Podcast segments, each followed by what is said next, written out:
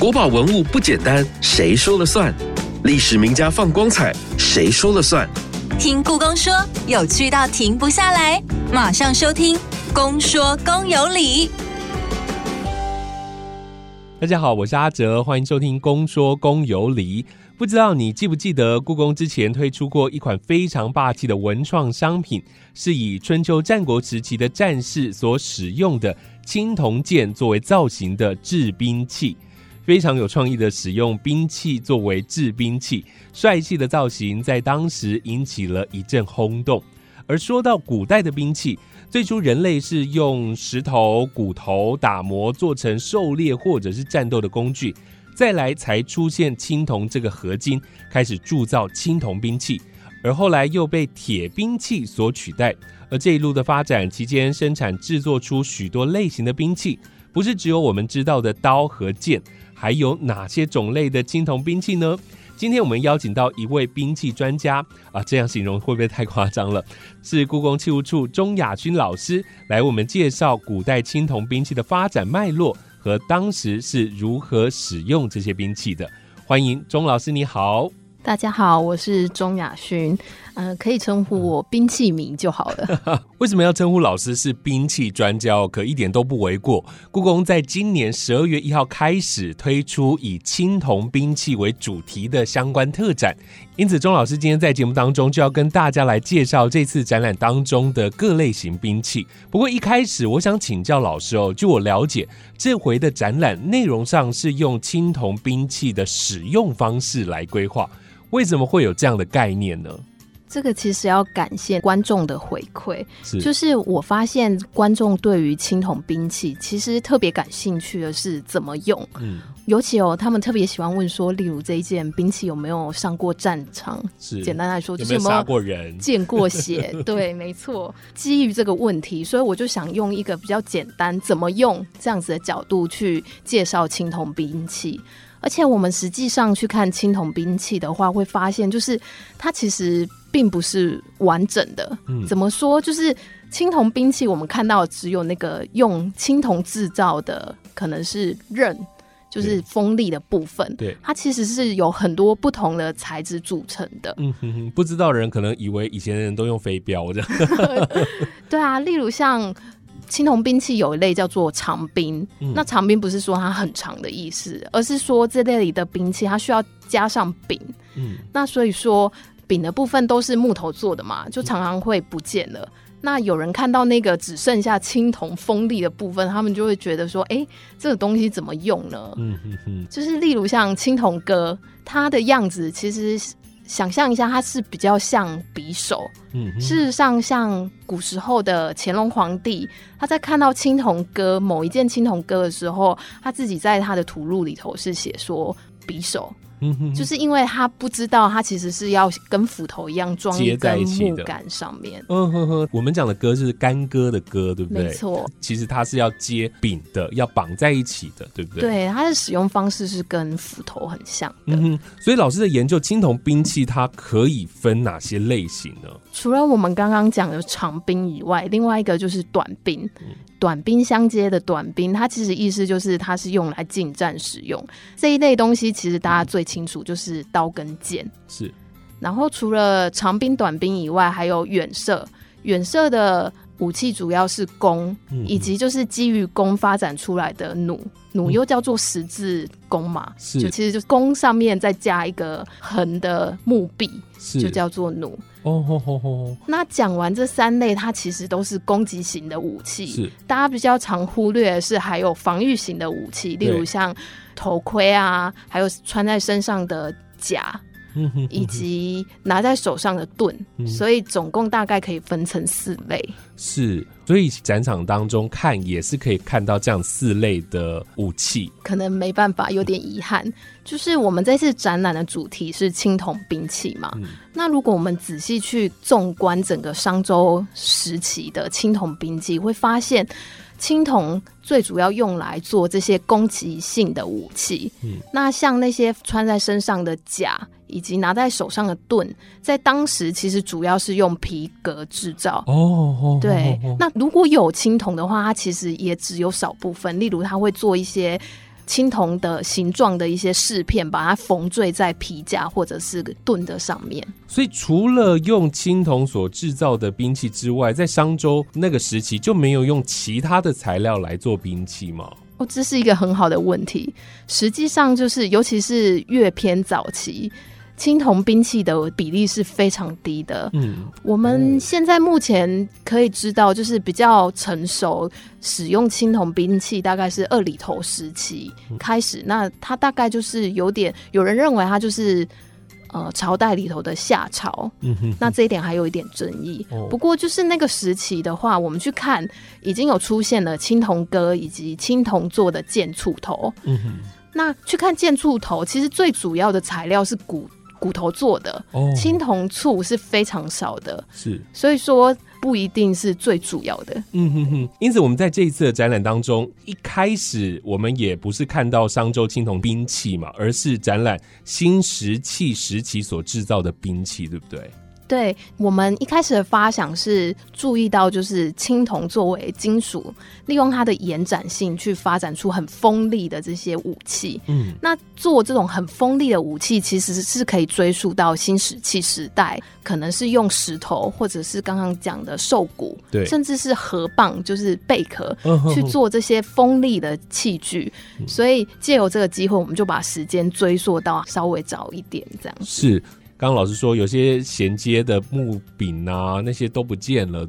要怎么去想象它原始的样子呢？兵器很多是从土里头挖出来，哦，那在墓葬的它原本的情境里面，其实是有残留的痕迹。哦，就是木头本身可能不太有留下来，可是痕迹有。是，还有一部分就是有些木真的品质还不错，它就真的会保存的很完整，尤其是那个。春秋战国的楚墓那边，可能因为气候的关系，还有他们保存的技术很好，做墓葬的技术很好，所以是连木头都可以保存下来的状态。了解了解，在这次展览当中，我们可以看到青铜兵器的发展，同时也可以看到有一些兵器不是拿来真的战斗的，而是象征着权力的一个器物，是不是？是，就是我们可以注意到有一些兵器，它其实上面是没有任何使用痕迹。哦，例如像如果是玉器跟石器，你可以看到上面有一些磕口啊，甚至摩擦的痕迹。青铜兵器的话，它有些做的极端的薄，就是薄到不太可能真的使用。嗯所以我们去回溯去看这些东西的话，我们发现，例如像青铜钺，它其实就是斧头形状。这些有礼仪性质的，我们就把它称作钺。它其实就是拿来作为那个军事领导的权力象征。是钺其实不多，它只出现在那种最高等级的墓葬里面。哦，了解。所以乐的部分是蛮少的。那刚刚说到材质的部分，除了有青铜乐之外，是不是也很少见用玉做的玉月呢？用玉这个材质本身就是一种象征，哦，因为玉它比起一般的石材，它特别的硬，所以它在制作上就极端的不方便。所以在石器时期，以石头作为工具的那个时期。玉就会特别被拿出来做一些，就是有象征性、特别珍贵的一类。到了青铜时期，用玉这个习惯其实一直延续下来。对，那这个时候的玉，它就当然就全部就变成只有象征性，而且比起青铜的话，玉虽然很硬，可是它其实没有韧性。所以它是很容易断掉，对，所以实际上也不太能使用。其实大家认知的青铜兵器啊，应该是盛行在商周时期，也就是西元前十六世纪到西元前三世纪这一段时间的兵器。那我想请教老师，青铜兵器有没有一个很明确的切点，说它是什么时候开始的，或者是什么样的青铜兵器产生之后，我们才开始使用青铜来做大部分的兵器？把青铜兵器开始，主要一个时间是设在二里头文化。为什么把它设这个时间呢？是因为这个时候出现了中国青铜时代非常独特的一种兵器，在这个时候就开始出现，就是戈。那为什么他们会选择用青铜这个材质来制作啊？在这个时候，当然就是像我们刚刚有讲过嘛，骨头也是作为兵器很重要的一种材料。对。可是相较于新石器时期就出现的材料，例如骨头啊、石头，青铜器它是第一个人工的合金，那利用那种。金属的延展性，所以它事实上它可以做的比石头还薄，可是又具有一定的坚硬度，所以它就可以做出功能性质很好的兵器。嗯哼哼。那另外一个方面就是那个时候的青铜器是用模铸的，就是你把青铜烧到一定的高温，它就会融化嘛。对。然后再倒进陶土做的模型里头成型。嗯。这样子透过模子，你就可以做很多，所以它也符合就是可以有大。量生产这样子的特征，有没有研究说青铜啊的合金比例是有一个固定的值呢？还是说各种不一样的软硬度的需求而调整它合金的比例？青铜它本身是由铜、锡组成的，叫做青铜。对，那在中国古代青铜器，它还会加入铅，铜加锡的。好处就是它可以让金属融化的温度降低，同时又可以让硬度上升。高，所以说兵器是特别追求那个坚硬这个性质，所以它对于席的那个比例就非常的讲究。嗯，所以我们必须说，就是在那个时候，他们兵器的制造会特别去讲究席的比例。通常比起青铜容器，它的席比例比较高，嗯，然后铅的比例会比较低，这样子。在这次的展览当中，我们就可以看到各类型的兵器，也可以看到我们提到的这个玉钺，就是象征着军权、王权的玉钺。那在这一次的展览当中啊，有没有比较特别或者是什么样的设计？老师可不可以跟我们介绍一下？好，就是我特别想要跟大家分享的，我把它叫做圆孔的奥秘。好了。为什么要特别讲月呢？月就是我们刚刚有说过，它其实是一种权力的象征。例如像现代这个王字，它其实就是一个斧头的形状。嗯，我们现在写法是三横嘛？对。那下面那一横在甲骨文跟金文的时候，它其实是像一个微笑的形状，它是有厚度的。哦。只是后来就是为了符号化，所以变成一横。那它其实画的就是一个。刀刃向下的斧头形状，所以月它古时候就是有王权的象征的意思。嗯嗯嗯。那我们看一般工具的斧钺，它都有一个洞在接近底端的部分，那是为了就是插进斧头里头可以绑绳子，穿过那个洞。渐渐会发现有些玉钺。它其实它的洞已经远远大过于需要绑的那个功能性需求，嗯哼哼，所以我们就可以知道那个洞已经变成装饰性。这一次的展览里头有一件就是特别精彩，是那个洞它已经跑到月的中心，它变成同心圆，就是整个圆已经变成视觉最中心。是，那它整体的形状，如果你撇去不看它旁边那个就是有锯齿状的装饰，它其实有点像玉环或。古时候玉璧的形状是，所以我们就可以看得出来，这样子的形状它已经完全脱离了工具斧的那种状态的影响，而是纯粹就是为了追求它的视觉效果去做的。嗯哼哼。而且这件器非常的薄，它大概只有零点三公分。嗯。这个主要装饰是在两侧，它有做出那种像锯齿形的形状。对。那有这样子锯齿形的形状的斧形器，我们就把它称作器。OK，好，它是玉漆，好，这是其中的一种。我有看到，其实很多这样子的玉器，它上面是不是也有很多的纹路？有些是鸟纹啊，有的是兽面的纹啊，等等的。我们刚好有展了一件，上面是有鸟纹的，是。只不过有趣的是，那个纹路其实是后代去刻的。哦，所谓的后代是指 至少这一件东西它是乾隆的收藏。嗯，那我们从乾隆他自己吟咏的诗词已经知道说，那个时候应该是有了。不过我可以就是介绍另外一件，他在新石器时代就真的做装饰，那就是有一件就是有镶嵌绿松石，对，这一件也值得来看一下。大家会发现它其实有两个洞。有一个洞它是没有镶嵌的，嗯，我们还可以看到，就是说，其实这一件它有那个颜色的差异，那这个差异其实暗示说那个斧头擦的痕迹，我们推测它就是斧头擦痕迹。你可以发现它其实非常接近第一个洞，那所以说第一个洞感觉上它就是用来捆绑功能性的作用，可是它又多了一个洞，然后那个洞上面就镶嵌了一个装饰性的绿松石。嗯哼哼哼，它既然是象征着军权或王权这些东西。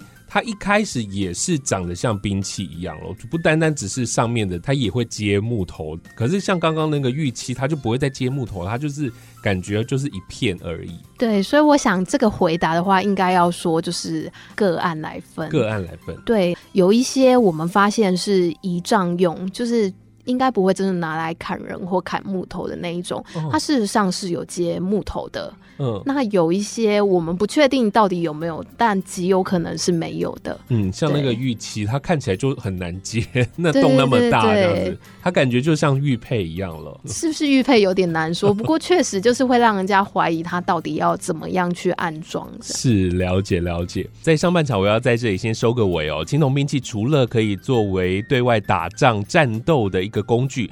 同时呢，也是军权还有王权的象征物，甚至出现了单纯象征意涵的玉兵器跟铜兵器哦。而在下半场的节目当中，就要带大家来上战场杀敌了，要介绍不同时代当中如何将不同种类的兵器组合运用。现在我们先进入到故宫四季热搜单元，看看本周为您热搜什么样的关键字。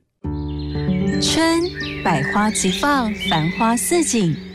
夏无患子树绿叶盎然，秋落雨松果叮叮咚咚，冬冷冽冬雨群山缭绕。故宫胸中纳万物，琳琅满目山中藏。春夏秋冬关键字就在故宫四季热搜。本集关键字：匠心神迹。十二月七号是二十四节气当中的大雪。二十四节气是古代研究历法的专家依照地球在公转轨道上运行的位置分配而成。而说到了天地的阴阳气息，在商周时代，人们认为宇宙万物是由气息而组成的，所以在祭祀用的青铜器上，就时常设计空气流通的纹样融入兽纹之中。在这一次的青铜兵器特展当中，你也可以找找看有纹饰的展品是否也有加入这类的图样哦。而故宫曾经在二零二一年推出以青铜器为主题的动画短片《匠心神迹》，结合了科幻情节与青铜文物的知识，可以看到青铜器的多重面貌。听完节目后，也可以到故宫官方 YouTube 频道看看《匠心神迹》这部精彩的动画哦。继续回来下半场的节目，今天邀请到的是故宫器物处的钟雅勋老师，带我们认识盛行于商周时期的青铜兵器。我们常会说化干戈为玉帛，干戈是借代战争的意思。刚刚老师特别提到了青铜兵器，可以从二里头文化说起，因为当时出现了戈，戈是一种兵器。那戈到底长得怎么样？老师可不可以帮我们来形容一下？好，我们想要割的话，它是长柄，所以它其实用法是跟斧一样。对。可是我们先不要看木头的部分，我们先看它原本的部分。大家先想象一下匕首的样子。嗯。那匕首的样子，它其实是有两个刃，就是有上刃跟下刃，然后向前延伸会有一个尖锐的尖端，叫做锋。割其实样子就是那样子。匕首后面是不是有手柄？那在手柄的部分，因为哥是装木柄，所以他的那个手柄的样子要稍微改造一下。他把那个圆滚滚的柄改成一个四方形，有点偏长方形的薄片的样子，这样子的样子就是一个哥的样子。那它的大小也跟匕首差不多，可能都二十几公分这样子。是它主要是用挥动的方式去使用，因为有上刃、下刃跟锋嘛，所以它有很多不同的攻击形式。例如用上刃，它可以向前推的方式去攻击，那这种方式还有另外一种动词，古时候人会把这个攻击方式叫做冲，就是冲小米那个冲。是。那另外一个方式就是用它前端的那个尖锐的锋，那这样挥砍去的方式，古人把它叫做啄。嗯，就像小鸟啄这样子的方式去攻击敌人。那下刃的话，它其实是当我们把武器攻击，然后刺进肉体里面之后，它会把它拉出来。对，所以那就是一个割的方式。那把它整套有机结合起来，它就是一个非常有杀伤性的武器。是，就是要取人家性命，然后要取人头的一种很厉害的兵器。而且你还要考虑到，就是商周时期，他们有一个很有特色的战斗方式，是要站在马车上面去攻击对方。就是这是一个车站的时代。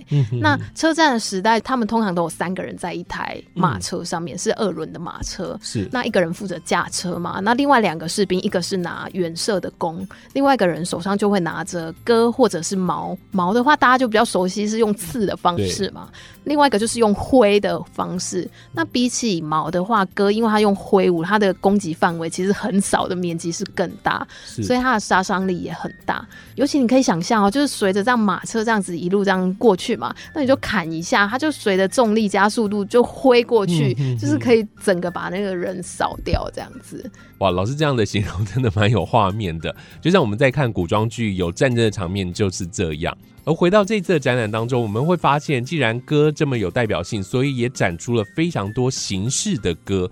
有很多不一样的类型，老师可不可以跟我们来介绍一下？商周时候留下了很多的歌，那个歌都是一片薄薄长长的样子嘛。对。那我们从它的器型的变化，其实就可以看出战争的演变。所以，我们就是想要借由把不同形式的歌按照时序去排排出来，大家就可以看到那个时候的兵器的进化的感觉。哦哦哦，有不一样的发展。对，就是一开始我们看到歌，就是像我们。凭空想象那个匕首的样子，它就是上刃下刃，然后跟加一个尖锐的锋，渐渐的就发展出，就是它下刃会向下折，延长它的下刃的长度。嗯，这个部分叫做弧，所以一开始是无弧的歌，后来演变成有弧的歌。嗯，对，杀伤力更大了。对啊，就是你这样拉出来，它不止就是这三个，它连延伸的地方都可以继续，什么内脏都勾出来了。对对对，嗯。然后它上面还可以多打几个洞，因为跟斧一样，它其实是要绑在棍子上。那你向下延长的同时，它就可以多挖几个穿孔，所以固定上它就会更牢固，你就不容易用到一半割的青铜部分就飞走。是，所以有无弧割无弧的歌，然后变成有弧的歌。对，到了春秋战国，就是大家知道那是一个战争非常频繁的时代。它甚至演变到刚刚说很像手把的部分，其实是固定那个部分叫做“那”，但它的写法是内部的“内”，可是要念“纳”。然后它演变到就是连那部突出木头的部分也会出现刃，所以就可以看到，就是古人为了加强它的那个杀伤力，就是能加刃的地方，他都把它加了。是是是，越来越锋利，然后它的战力越来越强。对。而且歌相较于斧，我们刚刚提到过，其实斧追溯到之前，它其实也有工具的性质在里面。对。那目前我们对歌的起源其实不太清楚，有人说它是割草的镰来的，可是我们可以注意到，就是镰其实是单的，因为它只有那个弯曲的地方需要，它外就是上刃的部分是没有刃的。嗯。所以这个说法也。不是被所有人接受。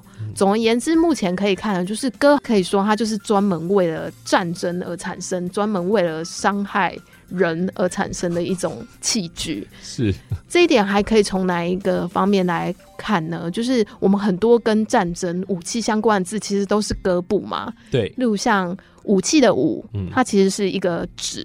停止的止加上歌，嗯，那古时候的止其实不是停的意思，它是步伐的意思，所以它在经文里头，它的意思就是拿着歌然后向前行，这就是舞的意思。那另外一个很经典的字就是征伐的征，它是人步加上歌嘛，在经文里头就是画一个人被攻击脖子的样子，所以这个字叫伐，是。它就是攻击的样子，然后最后引申成发动战争的意思。哦，还有一个字就是戒。那个警戒的戒，它其实就是一割，然后下面不是有一个像一横，然后两竖这样子。对，那个在象形文字，你其实可以看出来，它是画两只手的意思。嗯，所以这个戒的意思，它其实就是两只手拿着戈的样子。哦，那它意思就是警戒嘛，手里拿着戈来戒备。是，所以只要有这个戈字边的。其实都可以跟战争扯上关系。对，我觉得其实从文字可以看出来，歌这个器具它其实就是有点专为战斗而生这样。嗯哼哼。当然，在这次的展览当中，不只有展示歌而已，而是突破了过往用武器形态分类来展现，而是用兵器的组合来展现。因为有长兵、短兵，还有这个远射等等哦。因为不同的战斗的方式，所以它的武器的组合就很不一样。那首先，老师是不是先跟我们来说，一般战士他的基本配备，除了戈之外，还有什么呢？嗯，我想要引一下《尚书》有一篇叫做《牧氏》，放羊的那个牧。那牧氏其实它就是一篇。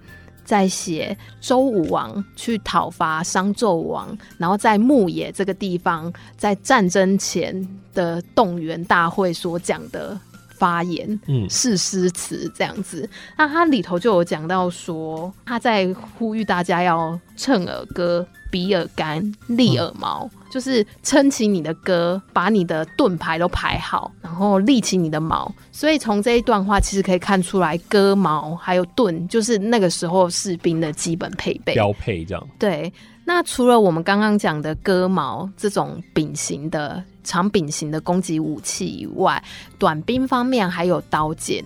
可是这时候的刀剑都非常的短，都大概三十公分以下。与其叫它剑，我会称它为匕首，那所以就是在说这些东西的功能的时候，很多的时候我们都把它作为辅助性的兵器，甚至工具，就它可能用来，例如割断那个缰绳啊，或者修整兵器的辅助型的器具就是了。它还不是战场的主力。是。另外，我在这次的展品当中看到了一个很特别，长得像天线宝宝，其实它叫做弓形器，就是把那个弓箭的弓啊，把它横放，就是那个形状。有一点像是熊大，你在画熊大，然后两个圆圆的耳朵的上半部。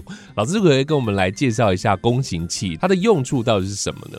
要讲弓形器之前，我们会稍微提一下，就除了刚刚讲的长兵跟短兵以外，跟战争息息相关的还有远射工具弓马。嗯，另外还有一样东西，我们也会展出的是部分的车马器。嗯，因为我们有提到说，在商周时期其实是车战为主，所以某种程度上，马车、战车也是他们的一种武器嘛。对，所以就是车马器也会纳入里头作为。去强调它武器的部分，是这样弓形器，它就是目前对于它的使用功能还有争议。目前有两派看法，刚好一个认为它是某种武器的配件，另外一种认为它是某种车马器的。辅助工具这样子，第一派把它称为弓形器，就是认为它跟弓有关嘛。嗯，那它具体的做法是认为它是附着在弓最中心的部分。是，那它两个像圆弧的部分，其实是可以你拉弓的时候，它可以帮你抵住弓，可以避免弓拉过头变成废弓。对，然后当弓用完之后，你需要把那个弦解开持弓的时候，它就可以反过来让你系在腰上。嗯，所以是一种弓形器，是一个有点像弓的辅助的配件这样子。所以正常它应该是跟弓合在一起使用的，这是一种说法。对，那另外一种说法是近期比较流行的一种说法，是认为它是系在那个人的腰上。嗯。因为当时是用战马在战争嘛，对，在驾车的时候你就没办法使用武器。为了腾出你的双手，他可以把缰绳挂在那个上面，先把那个缰绳挂在那个上面，然后手就可以空出来拿武器，互相争斗这样子。哦，懂意思了。因为今天我们讲的这个青铜兵器啊，如果你没办法想象的话，我们也会把所有的这些图档啊，还有连接都放在我们的节目的说明档当中，大家可以边看边听啊，会比较容易了解。再来就是到了春秋战国时期，春秋战国时期之后的发展，兵器的组合是不是开始有了不一样的转变呢？是的，春秋战国时期其实主要强调的有三个部分。第一个就是它其实延续了传统，所以像戈跟矛这些东西会继续用，只是进化的更厉害这样子。很重要的是，它其实有出现了新兴的武器。嗯，第一个是弩，弩其实是基于弓发展而成的。嗯，我们实际上展场能看到有青铜部分，其实是弩的弩机。有点像现代那个手枪发射部位，那个机关的部位，弩机都还留下来了，只留下这个部分，因为其他的部分通常都用木材啊，或者是筋骨这些材质做成的。嗯哼哼，为什么这个时候会有弩的产生呢？是因为他们布阵上啊，还是在兵力上有做什么样的发展呢？弩具体什么时间产生，其实。并没有一定的定论，可是我们可以注意到，大概战国开始，它就是渐渐的变得很多，那它使用时间非常长哦。到了铁器时代，你就会想说很多武器都改成铁做嘛。可是，在弩机的部分，它却保留用铜做。那这是为什么呢？其实铜有一个特质，就是它的耐磨性。嗯，所以说弩机有点像它是扳机还有瞄准器那个部分，它其实是需要常常扣动扳动，所以它用这个做其实是有一定的材质上的考量。了解了解。那我们后世看到很多的弩机，也因为它用青铜做，所以可以保留下。青铜比起铁，它就比较不容易腐坏。是我记得之前讲三国时期的时候，也特别提到弩机，所以它是一个非常重要的展件，大家进去展场一定要特别留意。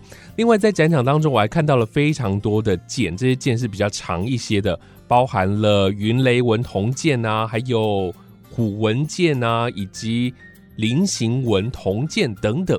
老师是不是跟我们来介绍一下？谢谢阿哲，就是剑的兴起，就是春秋战国的第三个潮流。是，必须说，就是剑以前就有了，可是以前的剑都是短的剑，嗯，就是三十公分以内是比较正常的。那我们这一时期说的剑，其实都是普遍是四十公分以上，那甚至到战国，就是发展到七十公分也是有的，嗯。剑的兴起也呼应到当时骑兵的兴起，骑兵的兴起其实就是使用那个近战的形态，那剑就变成一个威力比较强大的武器，这样子。除了追求变长，另外一方面我们可以发现，他把技术着重在于做那些装饰。嗯那那些装饰的话，例如我们在展场上会看到有一些是有暗花的纹饰，也就是在剑身上面你可以看到一些。很像几何形的菱形纹啊，甚至我们有展出有一件，它的剑身上面是像点点纹。嗯，那那个点点纹是有凸起的。刚刚讲菱形纹叫暗花的原因，是因为你去摸它，它其实是平滑的，就是你感觉不到有那个凹凸起伏这样子。做这个的技术其实是非常不容易的。它整支剑都是用青铜做的，没错。可是暗花的颜色不一样，是因为它那个青铜的。同席比例的差异哦，所以它是调整过再灌进去的。我们目前是不太清楚它实际怎么分两次去做出这样子的效果。不过就是从成分来看，我们可以注意到一个洗比较多，一个洗比较少。那这样子的效果，在还没有生锈的时候，我们目前看到生锈样子，可以看到有一些是比较深黑色，有些是比较浅灰色的感觉。是，那它没有生锈状态，其实是一个偏金色，一个偏银色，所以那其实是一个金银色的花纹的效果。哦哦哦哦，大家可以仔细去看一下那些暗花的纹饰。哦，那另外的虎纹剑呢？它在剑的底端有一个虎纹。这一件的话，它其实比较像是一个地方风格，就是我们可以发现那个时候的剑的形式很像，可是，在装饰方面却是各有千秋这样子，所以我们就展出了不同纹饰的剑。是我才说看到好多剑哦，然后还有一个名称蛮特别的，它叫做扁金剑，又是什么样的剑呢？金是根茎叶的茎。对，就是它的分法其实是按照手柄的形态。春秋战国主要有两种，前面讲的那种剑，它整体都是青铜铸的，这个是一种形式；另外一种就是我们说的扁金剑，你会发现它就是金的部分细细扁扁，就是不太适合手直接拿起来，因为太细，然后又太扁。所以这种剑它实际的用法是你还要再套一个木桶，或者是木手柄，通常都是木头做的手柄才能用，所以。它是组装概念的剑，这样子。了解。对，很有趣的是，可以看到我们院藏这一支扁金剑，它其实上面已经套有玉做的剑柄。嗯哼哼。那这个剑柄很有趣啊，它其实不是那个时代套的，而是晚到明清时期的人才把它套进去的。嗯哼哼。对，所以这件文物蛮特别的，它的剑身是青铜剑，但是它的柄是在明代之后才制作的。好，大家要进去仔细的看一下。而青铜兵器发展到了战国晚期，很多人都会在身上配剑。这个剑呢，不单单只是战斗的用处，而是变成了贵族们展现品味的器物。老师是不是可以跟我们来说明一下？就是剑在当时除了是很重要的士兵的基本配备以外，它变成就是男子，尤其是贵族男子那个装。装饰配件的一部分，嗯，因为是贵族嘛，最讲究的那种剑其实叫做玉具剑，剑的一些附件都刻意使用玉做。最主要是有哪几个附件会用玉做呢？有四个。第一个是剑手，就是在剑手柄的最末端会有一个装饰性的剑手。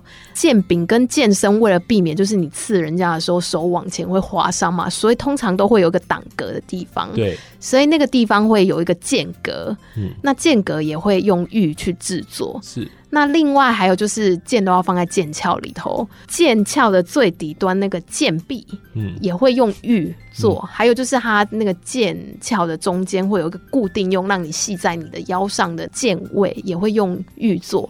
所以一整套有四个玉附件做成的玉具绢，可以说是规格最高的哦剑这样子。是，所以在当时用玉就是一个阶级的划分，并不是所有人都可以用玉来装饰他的剑，对不对？结合历史来看的话，就。就是通常那个剑柄，不管是我说的第一种那种一体成型的剑，或者是这种组装型的剑，他们其实剑柄的部分都需要额外再捆绳子，让它比较好使用。是讲究的捆绳子的方法是会捆丝绳。然后捆一捆之后，外面可能会涂漆，让它变硬，然后再做装饰这样子。嗯最简单的方式就是你就捆草。哦。所以，例如像孟尝君，他不是招募天下有才能之士闻名吗？那其中有一个时刻叫做冯欢。冯欢。对，那冯欢其实很有名，他就是帮孟尝君想出狡兔三窟的那一位有才人士。是。那他其实一开始最闻名就是他特别穷，他多穷呢？他穷到就是说只有一支箭，这样 闯荡江湖就靠这么一支箭。那他的箭叫什么箭呢？叫做拐钩之箭。拐这个字是上面是草字头，下面是朋友的朋，旁边是刀部，这个字念拐。拐，那拐就是一种杂草。所以他就是穷到他没有丝绳可以去缠他的剑柄，他只能拿草起来捆一捆这样子。对，哦，就是穷人使用的剑了。玉具剑跟拐钩之剑，我们就可以知道贫富的对照。这也是出现在战国后期了，对不对？对，战国跟秦汉。所以在那个时候，其实应该有非常多的时刻，然后也有非常多所谓的侠士。我把这一群他可能做事情没有那么符合礼仪的这一群人，我们把它称为游侠。那游侠这个称呼最有名的，当然就是来自于司马迁的《史记》，他有《游侠列传》。那我们可以看一下，就是司马迁是怎么去形容这一群人。他称所谓的游侠叫做言必信，行必果。就是有信义的人嘛，然后他如果以诺必成，你要讲信用，而且不爱崎岖，就是为了一个信诺，他可以。不顾生命去达成这样子的人叫做游侠，对，因为在春秋战国之后，有些贵族开始没落了嘛，那有些平民他可能有读一些书，那他甚至可以用他自己的一些才能去服务贵族，变成例如像变成孟尝君底下的食客，对，那所以说就会出现一群像士这样子的人，哦吼吼，最有名的就是那个荆轲刺秦的荆轲，他其实可以算是这样子。指的人事代表，那还有另外一个很有名的，就是专诸。他这两位人都写在那个司马迁《史记》的刺客列传里面。嗯嗯，专诸他刺的人叫做吴王僚，两位都是刺杀皇帝，都是刺杀皇帝，所以才王的人。对，而且我们从他们的背景来看，专诸他以前其实是一位屠夫。嗯。荆轲倒是不一样，司马迁里头强调他爱读书己见，他不知道他的出身是怎么样，可是这个人他不是不识字的人，他其实是有一定学识的人，因为他爱读书嘛，然后又有见这样子，所以有武有文这样子的一个人去塑造他的形象。嗯哼，所以在这个时候就有很多的故事可以听了，有很多的事情发展出来。那在刚刚前面我们提到的弩机啊，它是从青铜兵器进入到铁器时代，它还继续使用的。那其他的青铜兵器不再使用了，它又拿来怎么样的应用呢？我这边想要举一个例子，就是我们在展场上其实有展了刚才讲的那一件扁金剑。对，那那一件扁金剑，它其实是经过。明清时代的人改造的，为什么我们会知道是明清时代呢？因为它上面套的那个玉柄，还有那个玉剑格，它的那个风格显示其实是明，而且那个明代还是模仿宋代风格的明代，嗯，所以我们可以知道它是晚期做的。然后它在玉柄上面还有刻铭文，写了“狼爷宝峰”四个字，这个四个字背后其实是有故事的。狼爷如果要跟春秋战国剑连在一起的话，我们马上会想到就是勾践的故事。勾践他灭了吴国之后，越国非常的兴盛，他们甚至进一步北伐到山东的狼爷。所以说，狼爷宝峰有可能就是在暗指说，这可能是勾践的宝峰，或者是越国的宝峰，然后去反映这一段史实。哦，后代人会取名琅琊宝峰，主要就是因为在明清时代，当时的人就已经知道。春秋战国时期的一些宝剑的相关故事，所以才取名为琅琊宝峰。真的非常谢谢老师今天带来的介绍，在这一回特展当中，不只有让大家看见青铜兵器而已，而且更将青铜兵器的发展，还有在战场上的呈现，不管是长兵、短兵、战争时期的这个兵器组合。都要让你知道。其实，在展场设计上，也是希望可以借由现代的展示的科技，去辅助呈现说它原本的。组装的样式，让观众可以更理解怎么去用它。是对，所以这也是我们展示的一个很大重点。好的，听完今天老师的说明哦，是不是让你更了解青铜兵器？同时，也要邀请你真的进入到故宫去看这次的展览，从十二月一号开始展出。最后，再次谢谢老师今天的介绍，谢谢，谢谢。呃，最后阿哲要跟所有听众朋友说声告别了。第五季的《公说公有理》要在这一集。做个圆满的结束，全新一季的节目就要请大家去 follow 故宫的脸书粉丝团或者是 IG。没有想到我又顺利完成这一季三十五集的节目，我和每一个听众朋友一样，都是收获满满的。谢谢每位老师、每位来宾的分享，谢谢听众朋友的收听，你们给的建议跟鼓励，我们都看到了。再次谢谢大家，期待全新一季的节目，再见喽，拜拜。